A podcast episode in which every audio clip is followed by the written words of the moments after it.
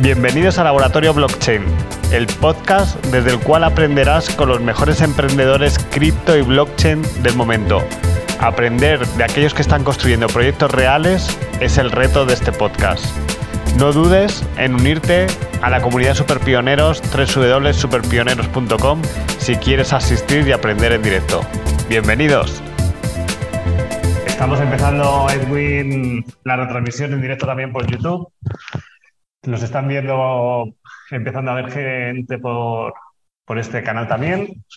Lo único, Edwin, que sepas que tu examen solo lo van a hacer los que están dentro de Zoom y van a poder tener el diploma. Entonces. Perfecto, así, me gusta. Pocos, que si no me pongo nervioso. Así que si alguien nos está viendo por YouTube, puede ayudarnos a compartir el enlace. Bueno, vamos a por aquí arrancar. Venga, vamos a ello.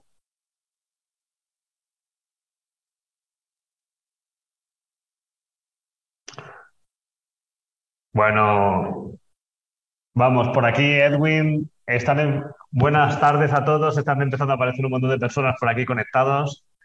Vamos a levantar la pantalla de bienvenida y a todos los que nos estáis viendo, que sepáis que solo los que estáis en directo desde Zoom vais a poder, además de, de aprender aquí en directo y preguntar a Edwin, también llevaros vuestro diploma de asistencia y de conocimiento. Y también si tenéis amigos podéis ir a nuestro canal de YouTube y compartir en el canal. Y yo voy a poner la entradilla un poco. Aprovechamos, Edwin, para que también todo el mundo que nos está viendo pueda saludar por el chat. Hay dos, lugares aquí, el de preguntas y respuestas y el chat normal. Voy a ver si está habilitado. Eh, chat. A ver. Todos. A ver si. A ver si ahora la gente ya nos puede saludar por el chat. Buenas tardes a todos. Hola. Por aquí Osmotic nos saluda. ¿Qué tal? Buenas. Bien, todos, de golpe todos. ¿Qué tal? Mucho gusto. Sí, hay un montón de personas por aquí. ¿Nos pueden decir por dónde están? Que están por el mundo. Aquí Edwin es mexicano, yo de Madrid. Y le vas a tener por aquí unos cuantos compatriotas. Edwin, México sí, le gusta. Eso es. Le gusta mucho a la gente el tema, mira, desde Panamá, Argentina, Sevilla, Ávila. Y nada, mucho interés, muchísimo interés en, este encuentro contigo. Usamos los primeros minutos, Edwin, para un poco para aquí saludar a, todo el mundo y aprovechar. Voy a poner por aquí unos, unos enlaces que solemos poner para que la gente no se pierda nada. Perfecto.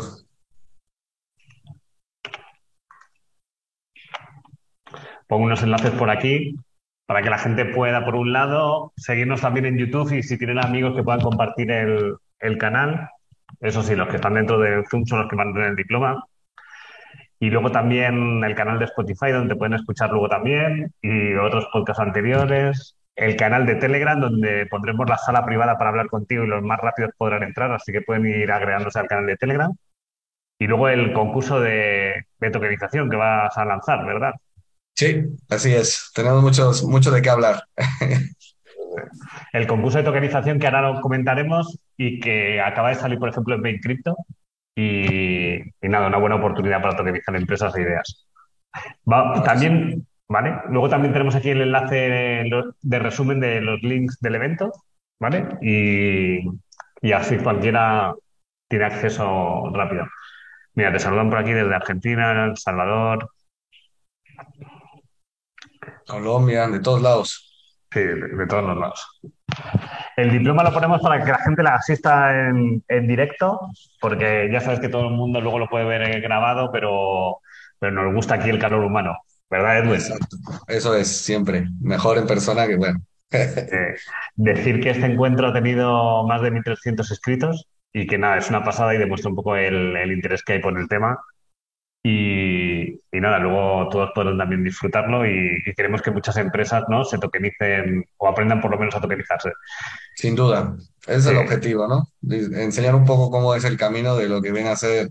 Mucha gente piensa el futuro, pero ya estamos en el presente, en la tokenización. Así que habrá mucho de qué hablar durante esta hora y gracias por la invitación, José Luis. Claro, bienvenido. Vamos por aquí a ser estrictos con el tiempo, que hay mucho. Mira, a ver qué dicen por aquí por el chat. Los que vean luego en diferido el encuentro, pues ya saben.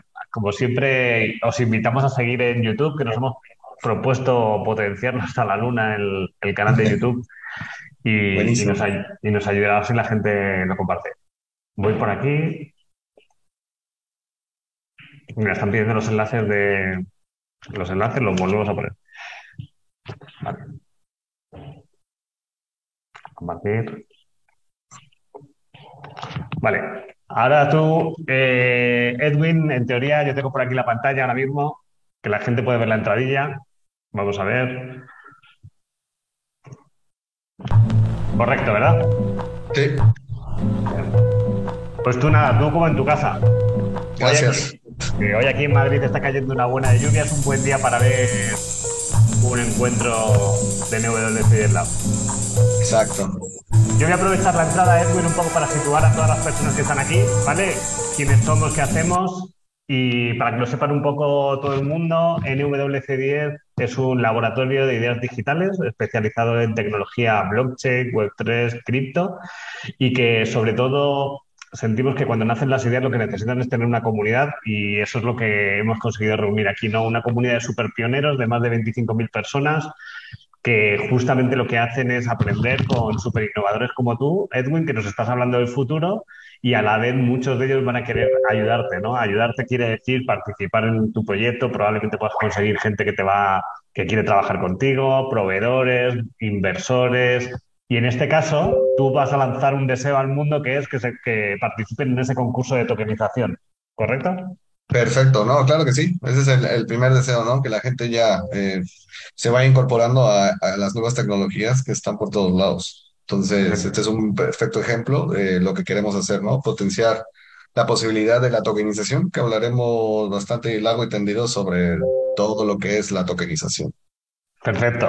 Yo me he propuesto, Edwin, eh, también a, a aprovechar estos encuentros antes de empezar y demás también para dar nuestra, nuestra opinión, ¿no? Hacer, crear un poco de, de, de, explicar un poco nuestro hilo, nuestra posición en el, en el sector. Nosotros llevamos desde el año 97 impulsando proyectos innovadores y es curioso que tú y yo, porque Edwin también es colaborador de Bain Crypto, escribimos en, en medios sí. ¿Verdad? Muy conocidos. ¿Cómo se titula tu último artículo en Bain Crypto? Edwin. La tragedia de Celsius. De Celsius. Sí, ¿no? sí, nos gusta comentar la actualidad. Un poco, si ponéis Edwin Mata Bain Crypto, José Luis Cáceres Bain Crypto, podéis leernos. Hoy, eh, para los que no lo sepan, Bain Crypto es uno de los medios más potentes en el sector. Es internacional. En, en los míos, yo llevo varios también escribiendo sobre hay uno que le ha gustado mucho a la gente que se titula Cura de humildad cripto, como, en el que hablo como el sector siento ¿no? que necesita mucha formación y mucha utilidad, ¿no?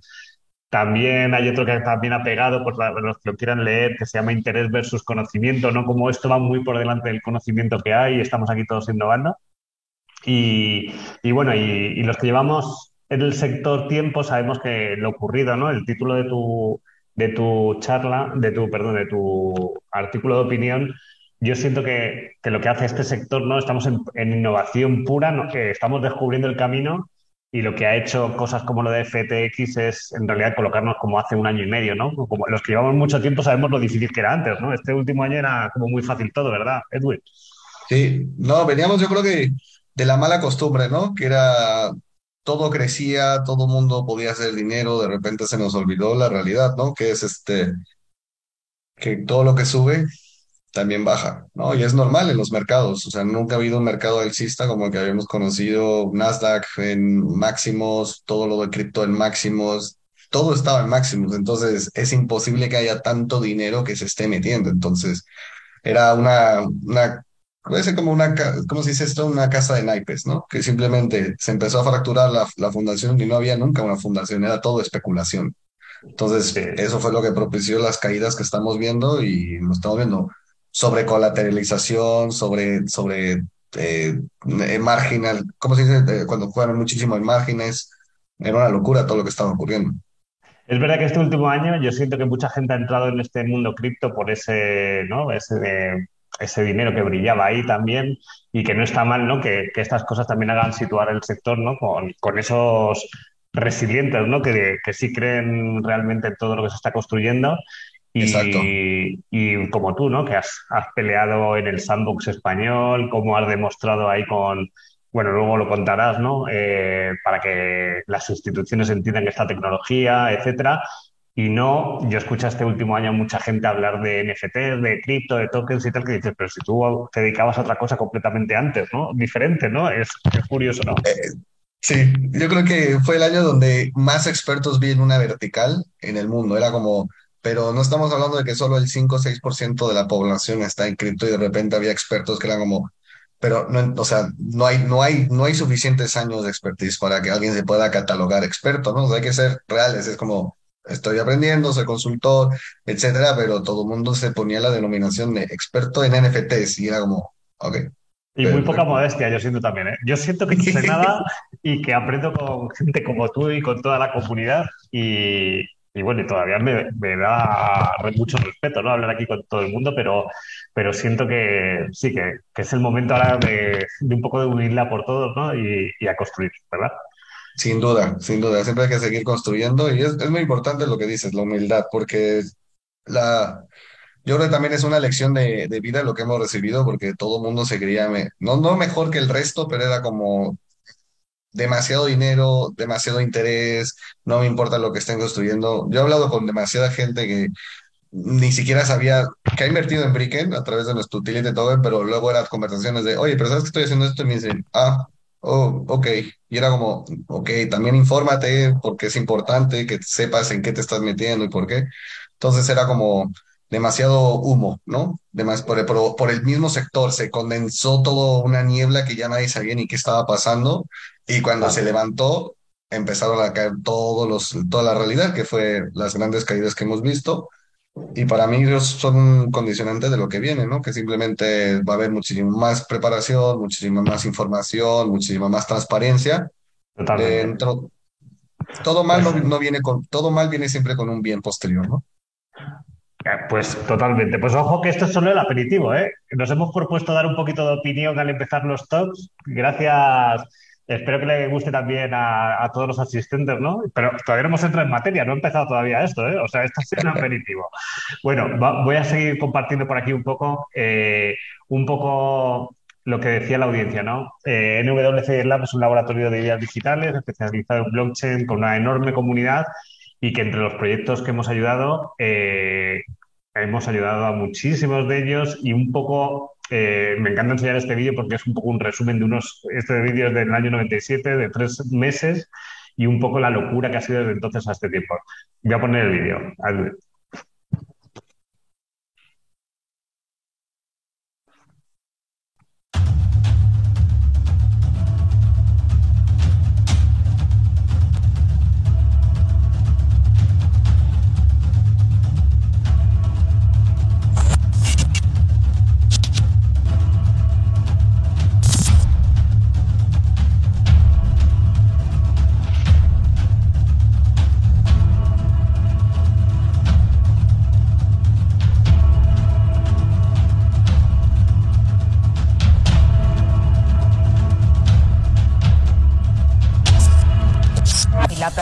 Líder en España para la compra-venta de bitcoins y uno de los mayores expertos europeos en el sector.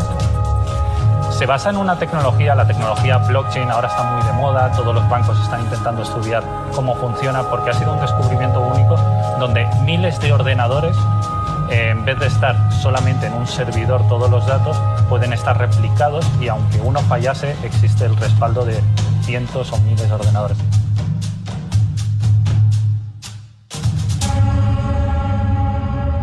Es el Gran Teatro Bankia Príncipe Pío. Les hemos hecho aquí una réplica preciosa, pero este será, por cierto, el próximo, o mejor dicho, el próximo, el único icono turístico de entretenimiento que tiene Madrid.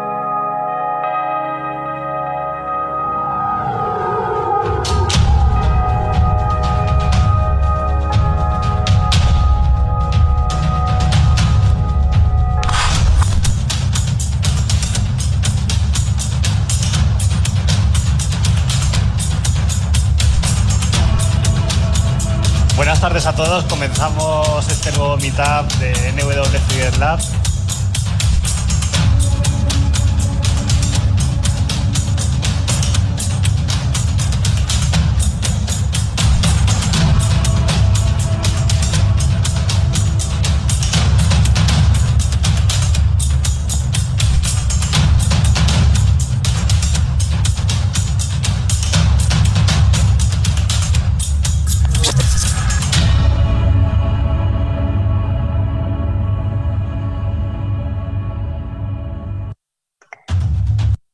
Bueno, muchísimas gracias, Edwin, por tu atención y a todos los que, han, que están aquí asistiendo al encuentro. Un poco siempre ponemos este vídeo porque, porque bueno, demuestra el, el, poder de una comunidad, ¿no? Lo que hemos conseguido con, toda la, con todas las personas que hemos querido aprender de un proyecto y empujarles. Para quien no lo sepa, Bit2Me es uno de los proyectos españoles más reconocidos en el mundo cripto. Hemos ayudado a un exchange también porque era la puerta de entrada a este sector y, ahora hay muchos proyectos como el de Edwin, como proyectos como eh, Blognap, eh, eh, Stocking Capital, AdWatch, eh, Seacoast la semana pasada, Estadio Plus, muchísimos que están haciendo un montón de cosas y a los que también estamos ayudando desde esta comunidad. Y un poco para que sepa la gente el formato del evento, por un lado tenemos eh, un enlace que siempre es un resumen de todo lo que hacemos. En el encuentro está lingram.info barra superpionero y desde ahí vais a poder acceder al concurso que va a lanzar Edwin,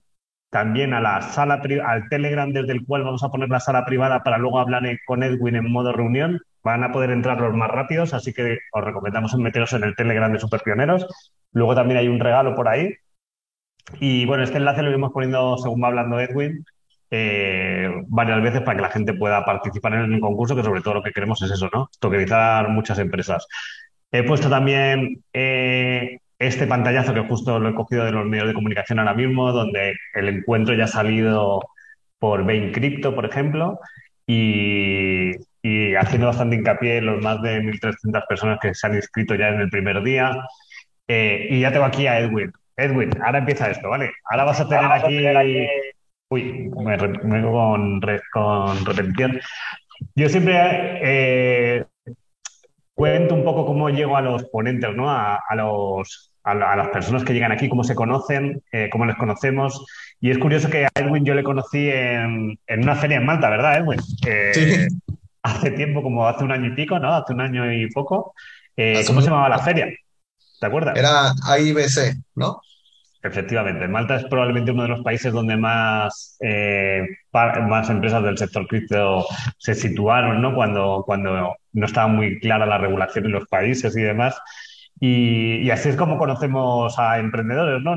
Nos, topamos por alguna parte del mundo, vamos siguiéndonos, vamos prestándonos atención. Yo he ido viendo todo lo que ha hecho Edwin, como pues todos los sitios que han conseguido eh, lo que decían, ¿no? Con el sandbox español, con Bricken, él como abogado, ¿no? Y así es como sentimos que hay que conocer, que conocerse, ¿no? Eh, así es como nos hemos aproximado aquí en Ethereum, en ETH Barcelona, también estuvimos juntos. Y, nada, preséntate, Edwin, cuéntanos un poco. Eres abogado, eres CEO de Bricken, yo sé que eres un crack, pero lo vas a, te vas a presentar tú mucho mejor. Cuéntanos. Exacto, no, pues muchas gracias, este, gracias por las palabras. Sí, efectivamente, empecé mi carrera como abogado. Antes no llevaba ni jersey, era trajeado de arriba hacia abajo, ¿no? Entonces era un año donde los abogados literalmente estamos hablando que eran súper corporativos, muy vieja escuela, tecnología. ¿Qué? ¿Qué es eso? Word y poco más, ¿sabes? Y me dediqué a, al sector de, de M&A, de adquisiciones, fusiones y decisiones y de la coincidencia de que uno de los clientes se dedicaba a lo que en ese momento era firma electrónica y fue mi entrada al, mundo tecnológico a través de un cliente. Eh, independientemente de que yo siempre he sido un fan de la tecnología, bastante manitas en bastantes cuestiones, eh, desde el punto de vista didáctico nunca había trabajado para una tecnológica. Y ahí fue donde ya me adentré en el, en el mundo que era primero identidad digital, firma electrónica, contratos inteligentes y ya por ahí de 2016 fue realmente mi entrada en el mundo de blockchain por los smart contracts, que era buscar cómo se puede fomentar o ejecutar cláusulas contractuales en la cadena de bloques para asegurar la ejecución de las mismas. Y, y eso ya sí me encantó. Le dije, pues creo que ya no voy a volver a ser abogado y ya no volví a ser abogado. Hombre, hombre abogado eres, ¿no? Sí, sí. es curioso que uno de los puntos más interesantes eh, al moverse con proyectos te lo voy a contar, Edwin, no sé si tú lo sabías. El tema legal y el tema reputacional son los dos factores más importantes a la hora de decidirse estas empresas tradicionales y esto, todo y un cliente final con quién hacer algo, ¿no? Así que eh, fíjate que, el hecho de que tú seas abogado no es casualidad. Eh, el dominar, ¿no? Por dónde puedes caminar te hace estar en una posición muy buena. Sí, de hecho, concuerdo, da, mucha certeza porque también nosotros los abogados somos siempre tenemos como una mala reputación de que solo nos gusta el conflicto, pero en realidad está mal visto porque en realidad también nos gusta crear y ayudar a otros a crear, porque una base sólida jurídica es la que te permite implementar diferentes cuestiones, ¿no? Entonces, eh, mucho se habla de que, no sé, los casos de Google o Airbnb, detrás ha habido una ingeniería legal brutal que ha permitido que ese tipo de modelo explote porque no es solo lanzar una idea, cuando o sea, por lanzar ideas todo el mundo puede lanzarla. Y luego te puedes pegar con el regulador o hacer que tus clientes eh, entren en infracciones, etcétera. Entonces, la delgada línea de la legalidad y la no legalidad no es delgada, en realidad es bastante sólida. La cuestión es que los buenos abogados sabemos pivotar y hacer que las empresas en esa delgada línea puedan siempre estar, eh, ¿cómo se dice?, eh, caminando, ¿no? Entonces, sin duda para mí yo lo siento como mi superpoder, porque gracias a todo lo que aprendí regulatoriamente, siempre que hay unas nuevas regulaciones, soy el primero que las lee, pero eso ya es por, por, gusto propio, ¿no? Para saber cómo puedo implementar esa regulación en una posibilidad para Bricken. No verlo como un bloqueo, sino lo que viene para mí puede ser la creación de un nuevo producto, porque otros van a poder requerir de mis servicios, ya que para crear o implementar aquella regulación van a tener que utilizarlo. Entonces, siempre para mí la regulación es como una puerta de entrada. Y ahí es cuando te decides eh, crear Bricken, ¿no? ¿Que, ¿Cómo definirías que es Bricken? Bricken nació de una historia un poco coloquial. Eh, estaba trabajando para una empresa de firma electrónica de, se llamaba Signature por ahí de 2016, 2017. y aplicamos unos fondos. Es muy conocido, de hecho.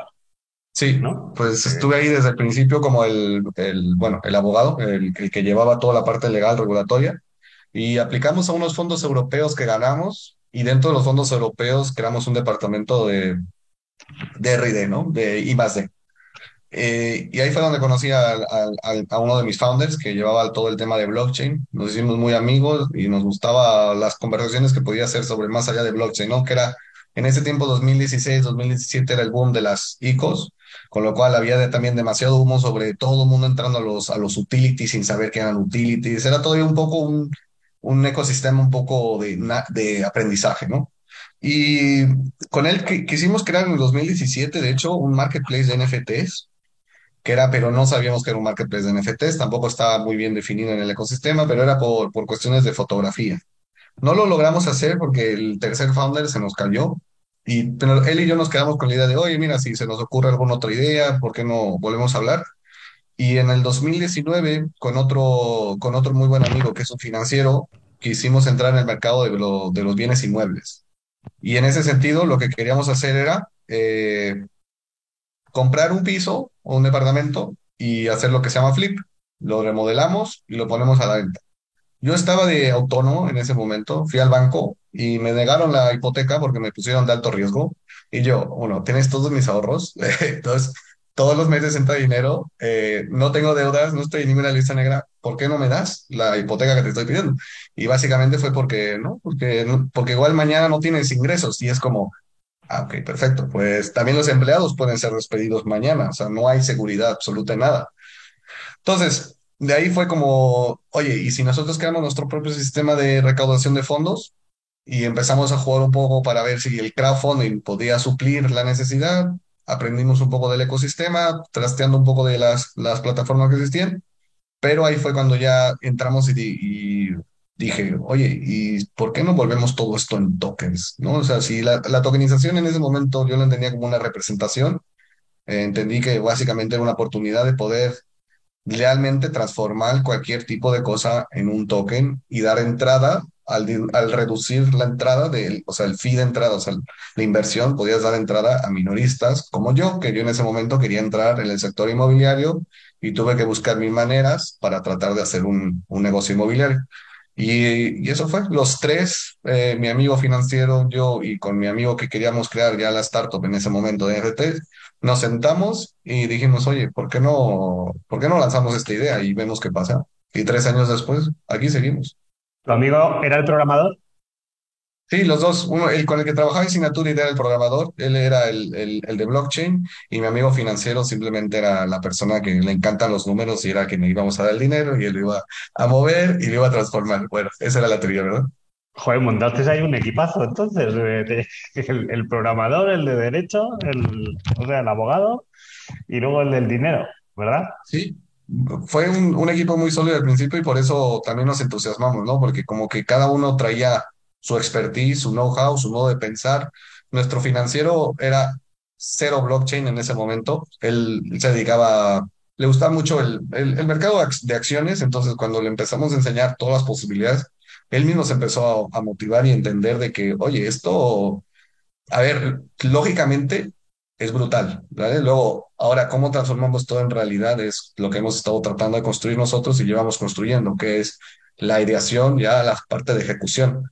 Y, y nos ha salido bastante bien, pero básicamente gracias al know-how que pudimos traer todos desde, desde la base. O sea, teníamos algo que ya teníamos haciendo nosotros. Yo desde el punto de vista de de decisiones, reestructuraciones, etcétera, era simplemente una transformación de algo en otra cosa. Por lo tanto, a mí la tokenización era un flujo natural. Eh, el de blockchain, creación de smart contracts, hacía mil y luego se metió en auditorías y al financiero para entender cómo podía ser los fondos de inversión que queríamos crear, pero fondos de inversión no necesariamente, sino simplemente los bienes tokenizados. Y entonces ahí es cuando decís, bueno, vamos a lanzar esto y creáis ahí un MVP o qué, qué es lo primero que hacéis. Eh, Edwin. Creamos un MVP, eh, pusimos unos, primero buscar fondos entre nosotros, ver cuánto tiempo, cuánto teníamos, conseguimos un outsourcing para crear un MVP eh, muy pequeño, eh, lo lanzamos entre colegas, familia, muy, muy cerrado, para, porque si se rompía cualquier cosa, pues nosotros podíamos ahí manejar manualidades, etcétera. Y vimos que había interés, empezamos a lanzar encuestas también al mercado eh, a través de, de nuestras medios sociales. Un MVP para que. Ah, lo están preguntando por aquí por el chat que es un MVP, un producto mínimo viable, efectivamente. Entonces, hiciste esa prueba. Edwin, salió. ¿Qué tal salió la prueba? ¿Bien? Salió positivo. O sea, al final y al cabo, lo que financiamos, que fueron como 60 mil, si no me recuerdo, que era un mini piso, eh, al final hicimos el, el, el flip casi instantáneo, 65 mil, creo que, o sea, ni siquiera era la rentabilidad lo que estábamos buscando, sino si había interés en que la gente manejara este tipo de estructura tecnológica para, para invertir, ¿no? Entonces era tokenización, que era emitir un token. De hecho, lo hicimos en una blockchain privada, o sea, lo hicimos todo muy cerrado para, para entender realmente nosotros, si nos adentrábamos en este mundo y también ver si podíamos captar eh, financiación para este tipo de medios. Lo, cerramos satisfactoriamente y después dijimos, ok, entonces ahora viene la segunda fase, que es buscar financiación. Y nos metimos en, el, la aceleradora que se llama Startup Bootcamp, que es una de las más importantes, de hecho. Están ahí, salen de Holanda. Y ahí fue donde ya despegamos. Estuvimos tres meses en la aceleradora, nos cambió la mentalidad y era ya todo de all-in, porque ya estamos eh, validados por el mercado, ya sabemos que podemos potenciar este tipo de tecnología e inversiones, estamos validados por el ecosistema inversor porque venimos de una gran aceleradora y ya en marzo 2000, ¿qué fue? 2021, salimos al mercado para pivotar. Y ahora, te, si quieres, te cuento el pivote que fue de la blockchain privada, ya ahora sí a crear todo nuestro ecosistema descentralizado y muy automatizado. Entonces ahí ya fue donde fuimos a buscar los fondos, a financiarnos para ya crear el organismo que ahora mismo tenemos entre manos.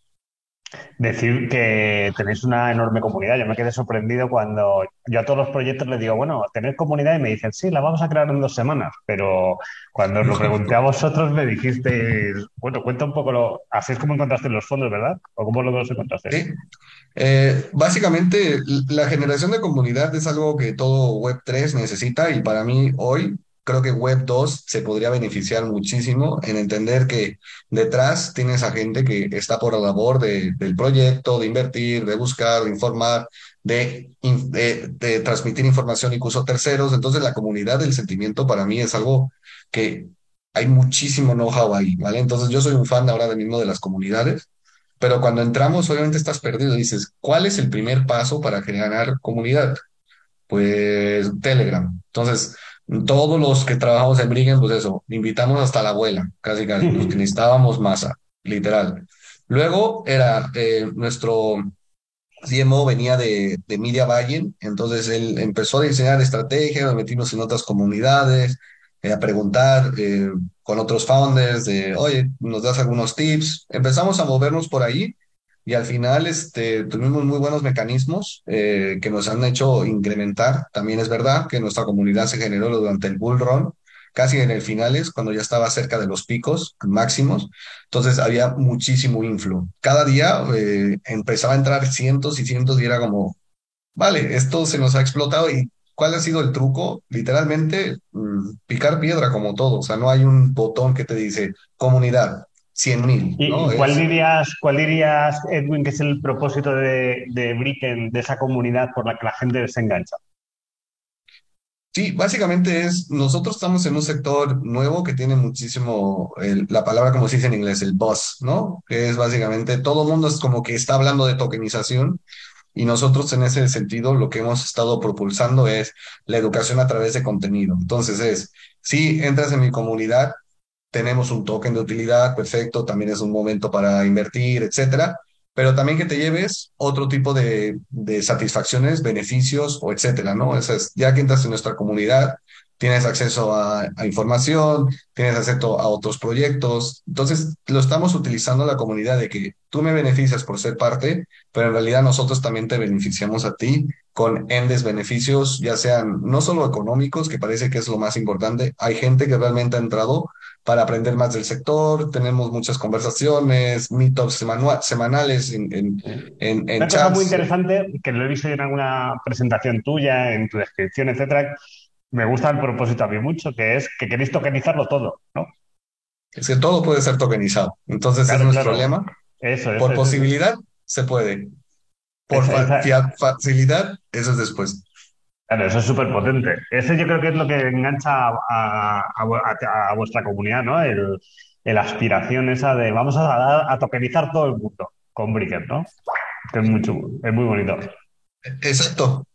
Una pregunta que te están haciendo por aquí la comunidad. eh, bu- bueno, a- nos has contado esto. Cuéntanos eh, qué hace una, un security token a diferencia de un utility token, en qué red está, está montada o la plataforma vuestra. Eh, sí. háblanos un poco de, de esas cosas, porque luego vas a hacer un examen, así que cuenta cosas que, que luego les vamos a preguntar a la gente.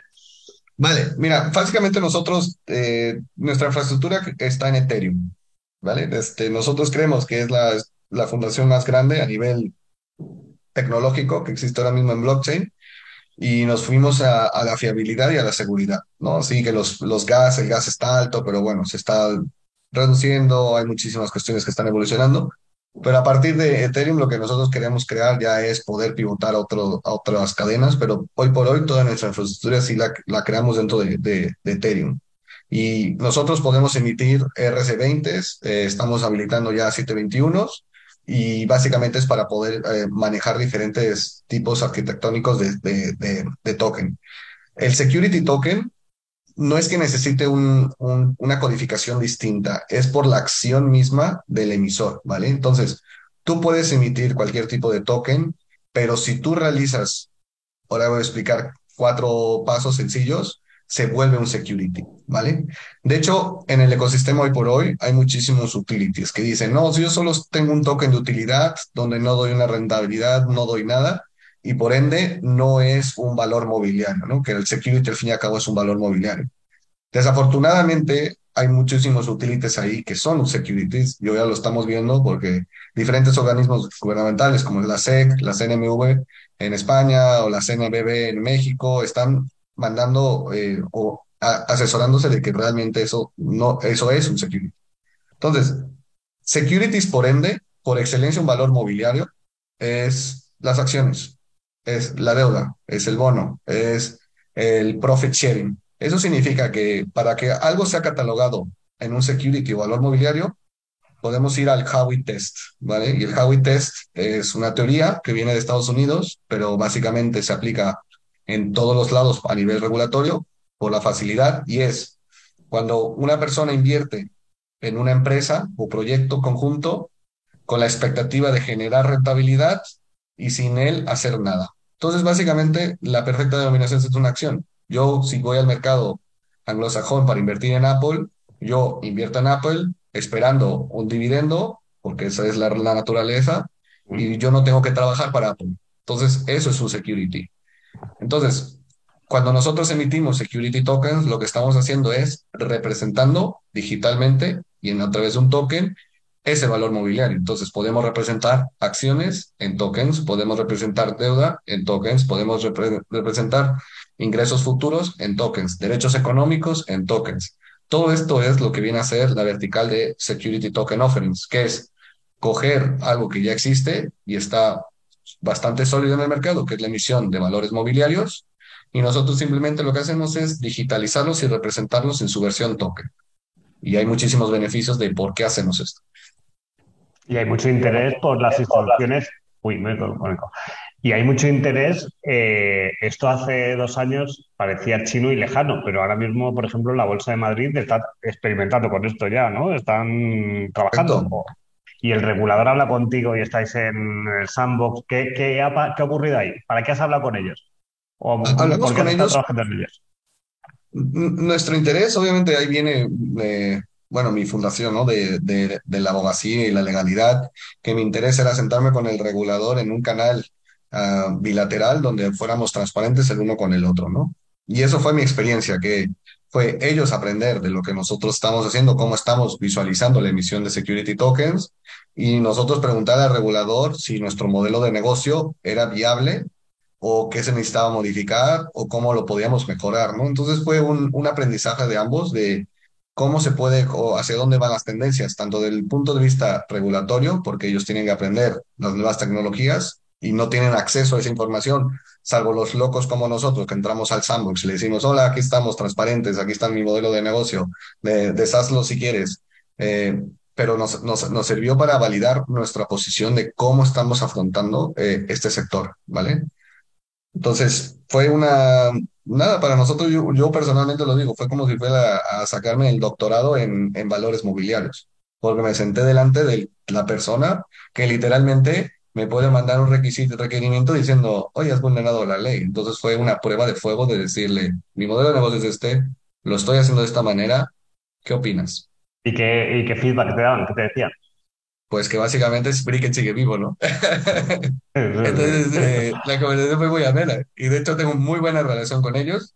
Eh, las cosas se pueden hacer muy bien, bien, mal o muy mal.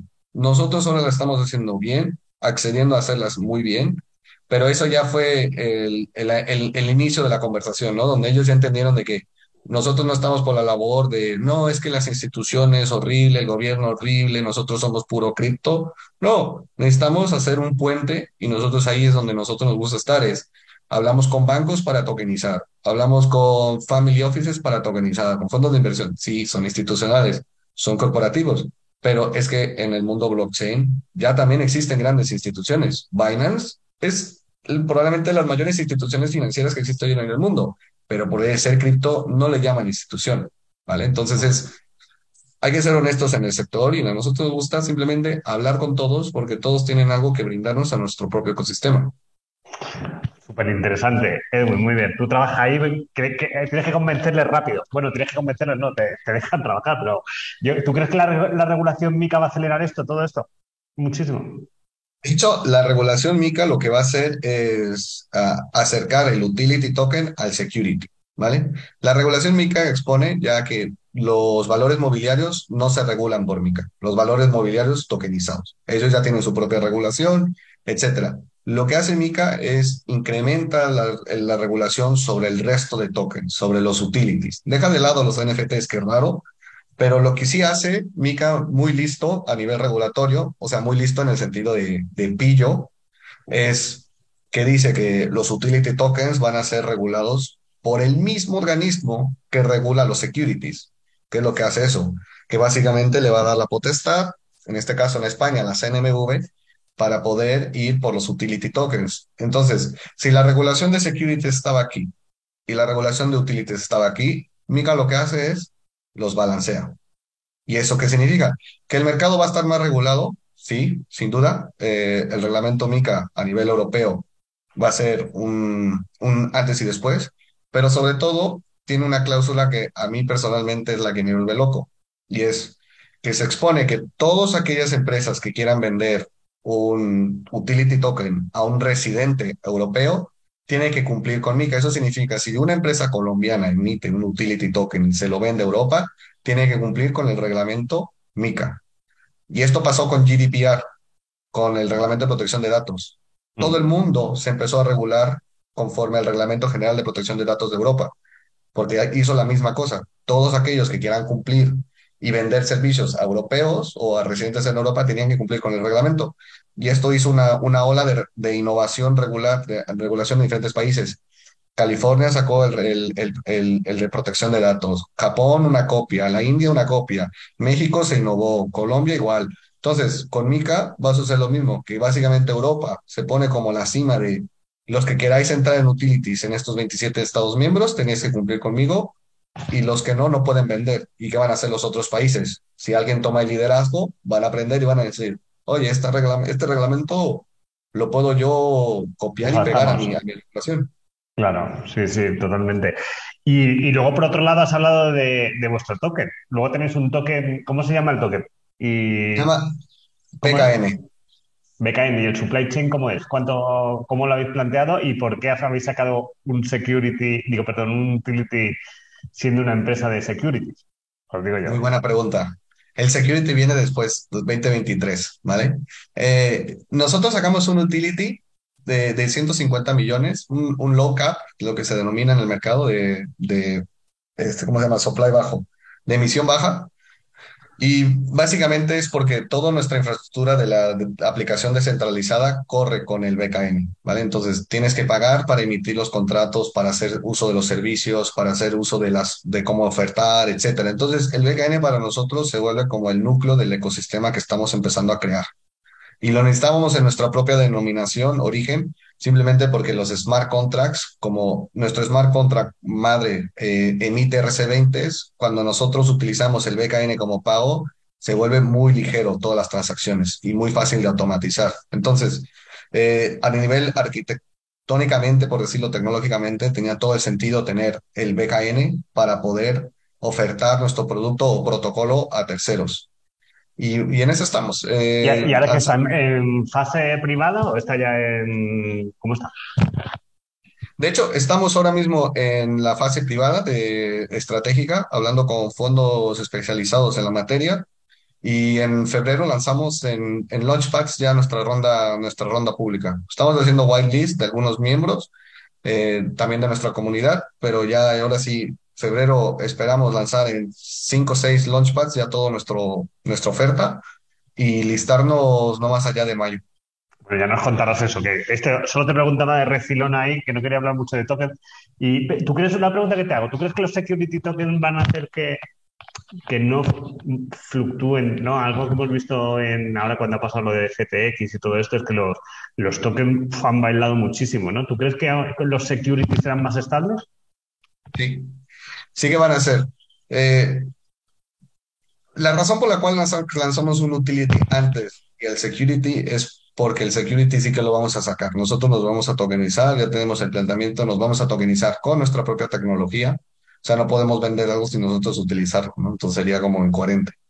Y nosotros eh, creemos o que el, el, uso del utility va a radicar muchísimo más en realmente tener una utilidad, ¿no? No solo sacar un utility como modo de financiación, que hemos visto diferentes proyectos que lo han hecho y cuando salen al mercado desaparecen porque solamente fue financiación lo que buscaron.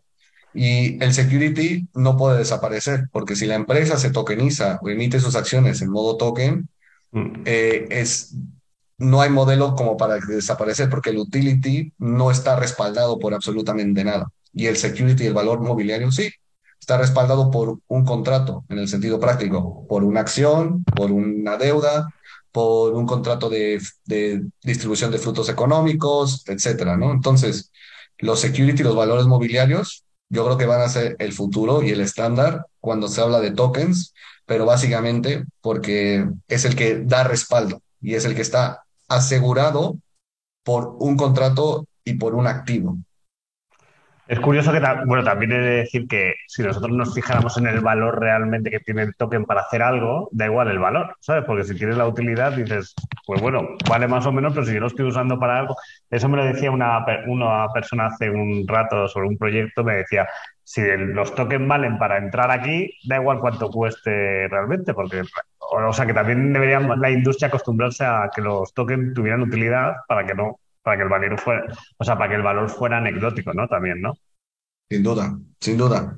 Te voy a hacer una pregunta, Edwin, y, yo te pregunté, oye, ¿y con, con se podrá hacer securities de cualquier lugar? ¿Sabes? No solo de Europa. Eh, ¿Qué haces en, el caso de que te llegue un proyecto? ¿Qué hacéis en el caso de que te llegue un proyecto de México o de otro, de otra regulación diferente? ¿Cómo lo hacéis? Claro, eh, nosotros en ese sentido, al crear lo que en blockchain se denomina protocolo o plataforma descentralizada, una DApp, nosotros solo nos preocupamos en la creación de, la tecnología. Entonces, cuando una empresa, nosotros no somos intermediarios en el proceso. Nosotros, cuando viene una empresa que dice, oye, necesito tokenizar mis acciones o quiere emitir deuda como modelo de financiación y lo quiero tener tokenizado, nosotros le entregamos la tecnología, que es, no es como que mm, es muy fácil, interactiva y, o sea, nos hemos preocupado de que sea lo más sencillo para que cuando entreguemos la persona sepa usarla y emitir sus propios tokens y gestionarlo. Nosotros por eso no traemos las empresas a la legislación española. Que viene una empresa de España, perfecto, legislación española. Que viene una empresa, por ejemplo, ahora tenemos una empresa que va a sacar probablemente ya en Singapur en enero, se la mandamos a Singapur, se la mandamos en teoría. Eh, vosotros tenéis la herramienta, que luego en la sala privada además vais a hacer una demo de cómo funciona y demás para que lo vea la gente en directo. Y, y lo que hacéis es, ¿dónde quieres lanzar tú el security? le das tú como la plataforma y, luego los ingredientes depende de la zona, ¿no? Entiendo. Sí, exacto, tal cual. Es, es muy a medida, con lo cual nosotros nos preocupamos en que el emisor tenga todo a su disposición para cumplir con la legislación y él simplemente se va adaptando para emitir el token security en el país del cual él quiera. Muy interesante. Y mira, una pregunta que te hago. ¿Cómo pueden los inversores evaluar cuando ven un security eh, digo, una empresa con un token de eh, security, ¿cómo pueden evaluar y seleccionar proyectos? ¿Cómo pueden evaluar el proyecto en sí? Sí, cuando, cuando le presentan, bueno, habrá un white paper igual que los utilities. Por supuesto. ¿Y qué, qué recomiendas tú fijarte ahí? No, yo, yo me recomiendo lo mismo que recomiendo en cualquier tipo de inversión y es, tienes que estudiar el proyecto. O sea, si tiene un white paper, que tenga un modelo de negocio, qué tan transparente sea. Esto es muy fácil. Eh, cuando, si yo voy ante ti, José Luis, y te pido dinero, lo primero que me digas, ¿por qué? ¿No? ¿Para qué? Y primero, ¿tú quién eres? Si ya sabes quién soy, perfecto, me preguntas lo siguiente. Pero esa pregunta todo el mundo la hace. Lo que no entiendo es por qué a veces en el mundo digital la gente se dedica a comprar sin hacerse ni quién está, ni para qué es, ni cuándo se va a usar. Entonces, simplemente por pura lógica, sin persona lo hacemos, porque en el mundo digital confiamos en un clic en hacerlo todo. Entonces, mi recomendación siempre va a ser, estudia el proyecto, que el proyecto, el que, no, el, que no, el que quiere realmente recaudar dinero y cree en su modelo, va a ser el más transparente. Porque de la misma forma que yo quiero evitar ese tipo de preguntas, si yo voy contigo, voy con un plan de negocio y te digo, mira, José quiero 10 mil euros porque voy a fundar esto y lo voy a utilizar de esta manera y te voy a dar esta rentabilidad y te voy a dar seguridad. De la misma forma, quien pide dinero en público o a nivel masivo debería de hacer exactamente lo mismo. Entonces, yo creo que el componente clave es el nivel de transparencia que quiera tener la empresa con su inversor. Si hay diferentes cuestiones que no sabéis o ya dudáis, ante la duda, mejor no, ¿no? Creo yo. Totalmente. Y bueno, ves que aquí el tiempo se pasa volando, ¿eh? Te dije que ahí medio empezamos con el test y la verdad que es un lujo aquí hablar contigo. Luego voy a decir una curiosidad de las preguntas que estoy haciendo. Te voy a hacer la última pregunta y sobre todo vamos a fomentar, mira, voy a poner aquí los enlaces. Eh, nada, el primero es para que la gente se añada o se agregue al, YouTube para participar en el concurso de tokenización nos tiene que estar siguiendo en YouTube y también nos ayudéis al reto que tenemos de, llegar a corto plazo, de doblar los seguidores en poquitos meses y, llegar a los 10.000 que nos hemos propuesto, que en el mundo blockchain y cripto son muchos. Luego el canal de Spotify donde podréis en el coche o corriendo escuchar este podcast y muchos otros. Luego también tenéis ahí el Telegram para, para entrar en la sala privada donde vamos a hablar con, con Edwin en modo reunión unos poquitos, los más rápidos. Y luego lo más importante, el concurso, porque aquí arrancamos ahora un concurso para tokenizar eh, esas ideas o esas empresas que estéis aquí detrás, que cuéntales lo que le vais a hacer, Edwin. Sí, básicamente nosotros hemos lanzado la propuesta de crear un concurso para tokenizar una empresa, ¿no? Entonces es simplemente para informar al mercado de que lo que estamos haciendo es plenamente válido y lo que sí haremos distinto de cuando viene un cliente es de que nosotros le asesoraremos, voy a decir, mucho más a medida, porque una de las cuestiones que nos hemos propuesto en Brigen es entregamos la tecnología con todas las funcionalidades y todo muy fácil de hacer, pero no entramos en el modo consultor porque somos este, proveedores de tecnología. En este caso, por el concurso y por como lo hemos propuesto, nos gustaría entrar realmente a ayudar y fomentar no solo la creación de, de- del security o de la transformación de sus acciones en, en tokens o de la deuda en tokens, sino también ayudarle en, en, en todo el camino, ¿no? Algo que no hacemos nosotros en este caso por concurso y también por, por incentivo, ¿no? De, de que el proceso con el que lo vamos a hacer, lo vamos a hacer todo muy transparente para enseñarle al mercado de que esto es viable, es posible, es factible, es fácil y, y estamos en el presente haciéndolo. Efectivamente. Y luego también por nuestra parte, eh, que sepáis que vamos a ayudar a esos proyectos, a ese proyecto ganador, para que también darle por aquí empuje a, junto a Bricken. Y luego, por otra parte, también a todos los que participen le vais a hacer una consultoría ahí para, para ver cómo, cómo Bricken le podría ayudar en esa tokenización de cada uno, ¿correcto?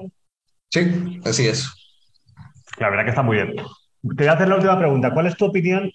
Eh, ahora, en cuanto acabe yo, vamos a hacer el examen, vamos a hacer un par de preguntas del público y luego nos vamos a ir a la sala privada. ¿Cuál es tu opinión sobre el futuro de los tokens de seguridad y cómo, cómo crees que va a impactar en los mercados financieros tradicionales? Mira, antes de, eh, de contestar eso, voy a, cuando decimos que queremos tokenizar el mundo, activamente nosotros lo vamos a hacer, pero pasivamente ya se está tokenizando, ¿vale? Estamos viendo todos los diferentes planteamientos de los bancos centrales emitir los CBDCs, ¿no? Los Central Bank Digital Currencies. ¿Qué es? Dinero tokenizado. O sea, literalmente los bancos ya están tokenizando dinero. Nosotros, tokenizar acciones, deuda, nos metemos en un mercado que se está empezando a crear. Porque si tú tienes euro tokenizado, dólar tokenizado, yen tokenizado, que ya está trabajándose en China, y le metes el aditivo de que las acciones, las deudas, los bonos están tokenizados o otros tipos de derechos, simplemente se está creando toda una economía dentro del blockchain. Por lo tanto, es muchísimo más fácil las interacciones y posibilidades que se pueden crear. Lo que nosotros hacemos es realmente que es práctico y sencillo para adentrarnos en ese mundo que en los próximos cinco años va a explotar. Y eso es siendo positivo, pero yo simplemente me dedico a leer las noticias de los institucionales, que supuestamente nadie quiere, pero están todo el día testeando. Eh, el BBVA en, en, en Suiza está buscando cómo tokenizar ya activos, el Santander en España está lanzando pruebas. Entonces, es simplemente de cómo ver el futuro completamente tokenizado, pero no lo digo yo, lo dicen las, las grandes potencias económicas y lo dicen los bancos centrales. Con lo cual yo simplemente soy un aditivo a todo lo que está ocurriendo. totalmente. Y bueno, yo recomiendo leer por ahí algunos podcasts también, que eso de la CDBC también nos va a hacer, nos van a controlar más. Entonces también Bitcoin va a tener su parcelita ahí, ¿verdad? Eso sí es verdad. Eso, lo de los CBDs lo pongo como dinero tokenizado, pero personalmente creo que es un modelo de control absoluto. Mm, Pero bueno, ya veremos cuál será la contrapartida. ¿Será Bitcoin o será Zero Knowledge? No lo sé. Ya veremos cuál es la contrapartida. Pues vamos a empezar por aquí con el... Bueno, esto podemos hablar aquí, te agradecemos mucho haber participado, Edwin, porque es una maravilla hablar contigo. Voy a contar una anécdota que algunas de las preguntas que te he hecho, Edwin, no te las he hecho yo, las ha hecho el chat GPT, el GPT, este que está tan de moda ahora y no sabe la gente, claro, no sabe la gente cuál he hecho con, con el, con el chat, con inteligencia artificial, que es un tema que me gustaría que también tratemos en en, en los encuentros, ¿no? Que aprendamos a ver cómo, cómo toda esta inteligencia artificial nos puede ayudar también a esto. me ha encantado esto. Te- lo del chat GPI, el otro día estuve jugando y me quedé asustado. Dije, vale, perfecto. ¿Y ahora qué? ¿Cuál, qué, realmente qué va a pasar? Eh, si, si tenemos por ahí algún genio programando ya cositas para que os quedéis sorprendidos con lo que vamos a hacer. Pues bueno, vamos a levantar el, aquí el examen. Todas las personas que, que se han quedado al menos hasta la mitad de la charla tienen ya un diploma de asistencia y si aciertan esto, pues van a tener el de aprobado y eh, a tu disposición, Edwin, están los que mejor nota tienen en la carrera super pionero que están haciendo. Si cuando necesites personal me lo dices, que te digo quiénes son, porque gracias, sí, porque esas personas que más atienden, es curioso que son como mucho más innovadores y mucho más abiertos a este mundo y, hemos descubierto que son los que más ganas tienen de trabajar en, la industria. nada más te pido, si me das dos minutos, le voy a contestar a alguien una pregunta que he hecho. ¿Para qué me sirve tokenizar las cosas y qué beneficio me brinda? Me parece una pregunta muy esencial y es básicamente, cuando tú tokenizas y digitalizas, quitas las trabas burocráticas y manuales que tienes en la compraventa de acciones, en el reparto de dividendos e intereses. Todo lo puedes automatizar. Pero el truco en realidad no solo está ahí, sino que cuando entras en un ecosistema blockchain, nosotros te conectamos con diferentes protocolos. Por ejemplo, de todos los fondos que recaudas, puedes meterlos en protocolos de EFI, CEFI. Puedes ir con otros players para creación de wallets, custodios. Entonces es como todo está digitalizado y en un mismo ecosistema abierto, nosotros te brindamos diferentes interconexiones que te brindan valor. No solo es digitalizar, es cuál es el valor añadido que una vez que digitalizas, ¿qué te viene después? Que viene toda la vida continua del token, porque una vez que levantas fondos, tú tienes un token y ese token lo tienes que mantener, le tienes que incrementar valor, le tienes que incrementar valor a tus inversores. Todo eso es factible con la tokenización. Si no te vas a modelos de crowdfunding que son muy cerrados, que solo existe lo que ellos proveen de servicio sin poderse conectar con el resto de jugadores. Nosotros somos muy buenos en crear la ruta y luego la interconectividad. Y ahí es donde viene nuestro valor añadido. Y me gusta una cosa tuya que me habéis contado de la herramienta que desde la libertad, alguien que tokeniza contigo luego puede continuar sin vosotros, que eso es muy importante también, ¿verdad? Eso es importantísimo. Bueno, te voy a decir algo anecdótico también, que no se ha movido un alma aquí. Normalmente a esta hora se empieza a ir la gente, pero aquí sí que las mismas personas han estado continuamente aquí conectadas, así que esto está fenomenal. Bueno, vamos, normalmente hasta ahora acabamos y estamos aquí haciendo el, el examen. Venga, vamos. Vamos a levantarlo, Edwin. No, no, no porque nos queramos ir, sino, sino porque luego vamos a la sala privada. Venga, voy a lanzar yo aquí el examen. El examen tiene cuatro preguntas y una es la correcta de cada una de ellas. Entonces, ahora eh, voy a leerlas. El que vea luego esta charla y lo vea desde YouTube, pues eh, no va a poder llevarse los puntos de haber participado, así que por eso os tenéis que apuntar en, al directo. Y, venga, ¿en qué red se creó el protocolo de Brickell? Eh, yo, ya puede contestar la gente, ¿no?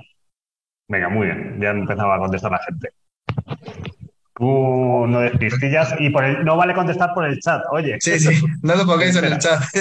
vamos a parar aquí a la gente para que no pueda. A ver. Venga, así, secreto, ahora mismo, que si no aquí desvelan las preguntas. Venga, muy bien. ¿En qué red se creó el protocolo de Brickett? Hay tres respuestas: Ethereum, Bitcoin, Cardano. Y bueno, está por aquí contestando la gente. Es una pregunta que nos ha respondido Bri eh, iba a decir Edwin, perdona, durante su charla. Y bueno, que sepáis que lo podéis escribir en el chat ahora para que nadie desvele las preguntas. Eh, Pregunta, están por aquí también, por el, Telegram de Super Pioneros diciendo la respuesta. Venga, vamos por aquí a la segunda. ¿Qué tipo de estándar? Bueno, el reto también es contestar esto en, un minuto, ¿eh?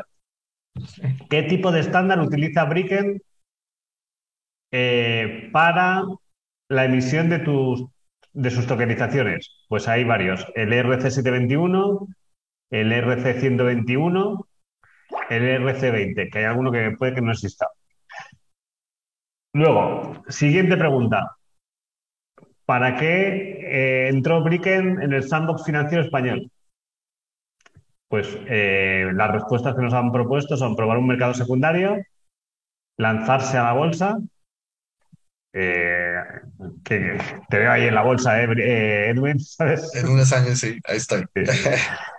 probar cómo lanzar Utility, Token, Utility Token y luego el último, ¿cuál es el nombre del utility token de Bricken y, su supply chain? Bueno, por aquí también está muy animado en, YouTube, también lo están contestando.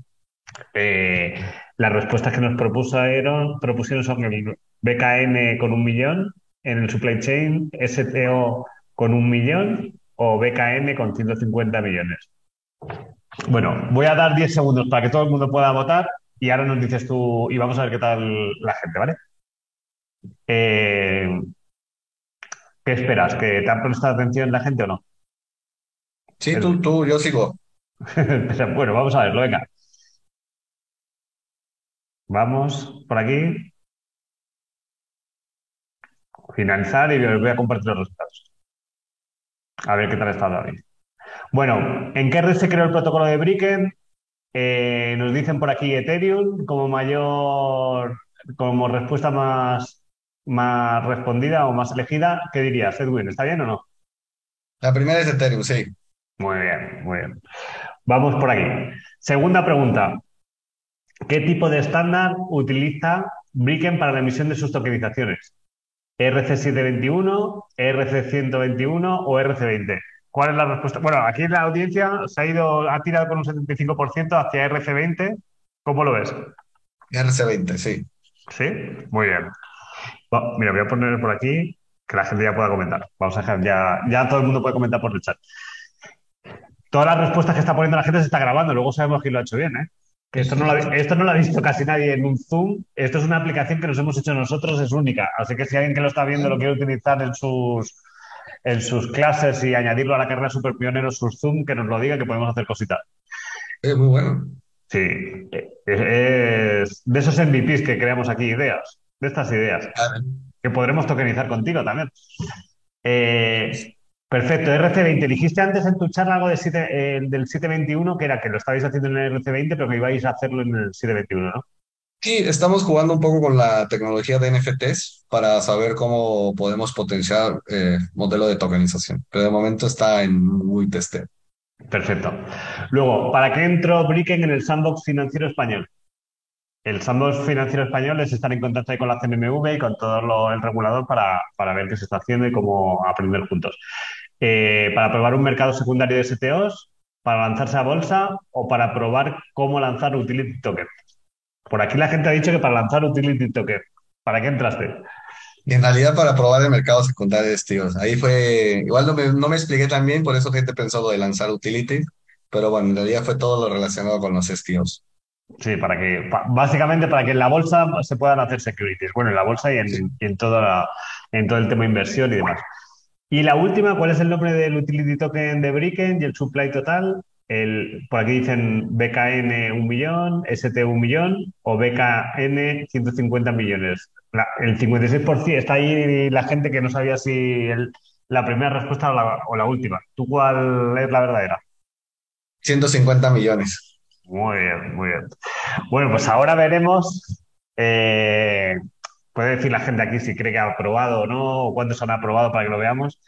Pero bueno, os llegará por mail eh, mira, 2 de 4. 2 de 4 no es aprobado. Bueno, es un cinquillo justo, pero intentamos que sea 3, 3 de 4 el aprobado. Mira, mira, por aquí va diciendo la gente. Bueno, eh, voy, a, voy a parar. Muy bien. Vale, vuelvo a poner los enlaces, eh, Edwin, para que la gente pueda participar en el concurso, ¿vale?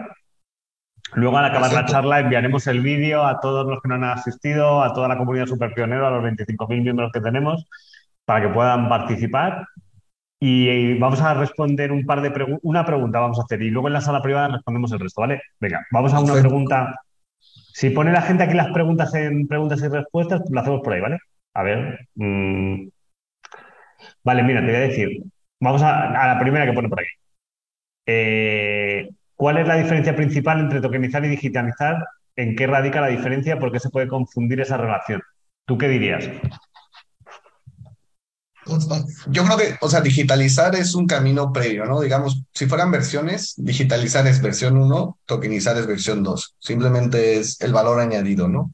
Eh, las acciones en sí, hoy por hoy ya están digitalizadas porque nadie tiene el papel firmado donde diga que tiene las acciones. Ya estamos actuando en mucho digital.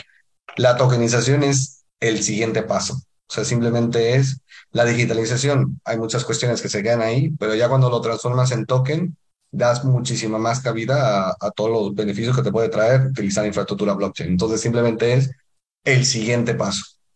Sí, un poco digitalizar, bueno, es lo que dice todo el mundo, ¿no? Tokenizar es ir a, hacer trocitos, ¿no? Tokenizar se podría decir que es a partir la tarta, ¿no? También, ¿verdad?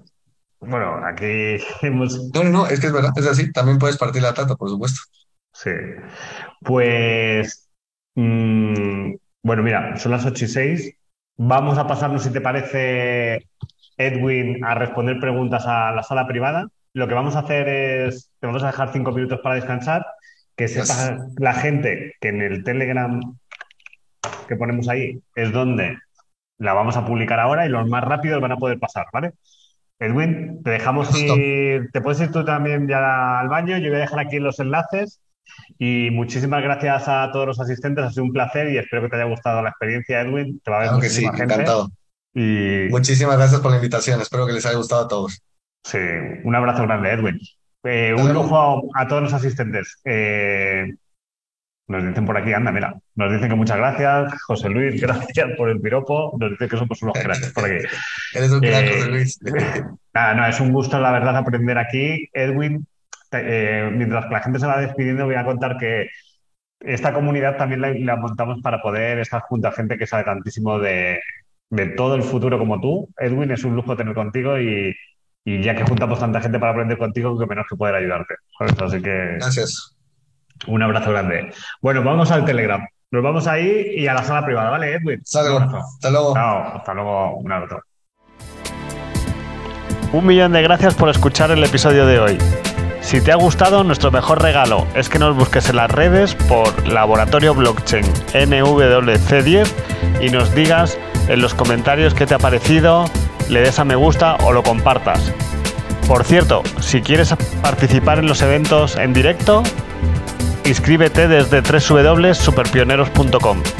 Nos vemos en el próximo podcast o evento. Hasta la próxima. Chao.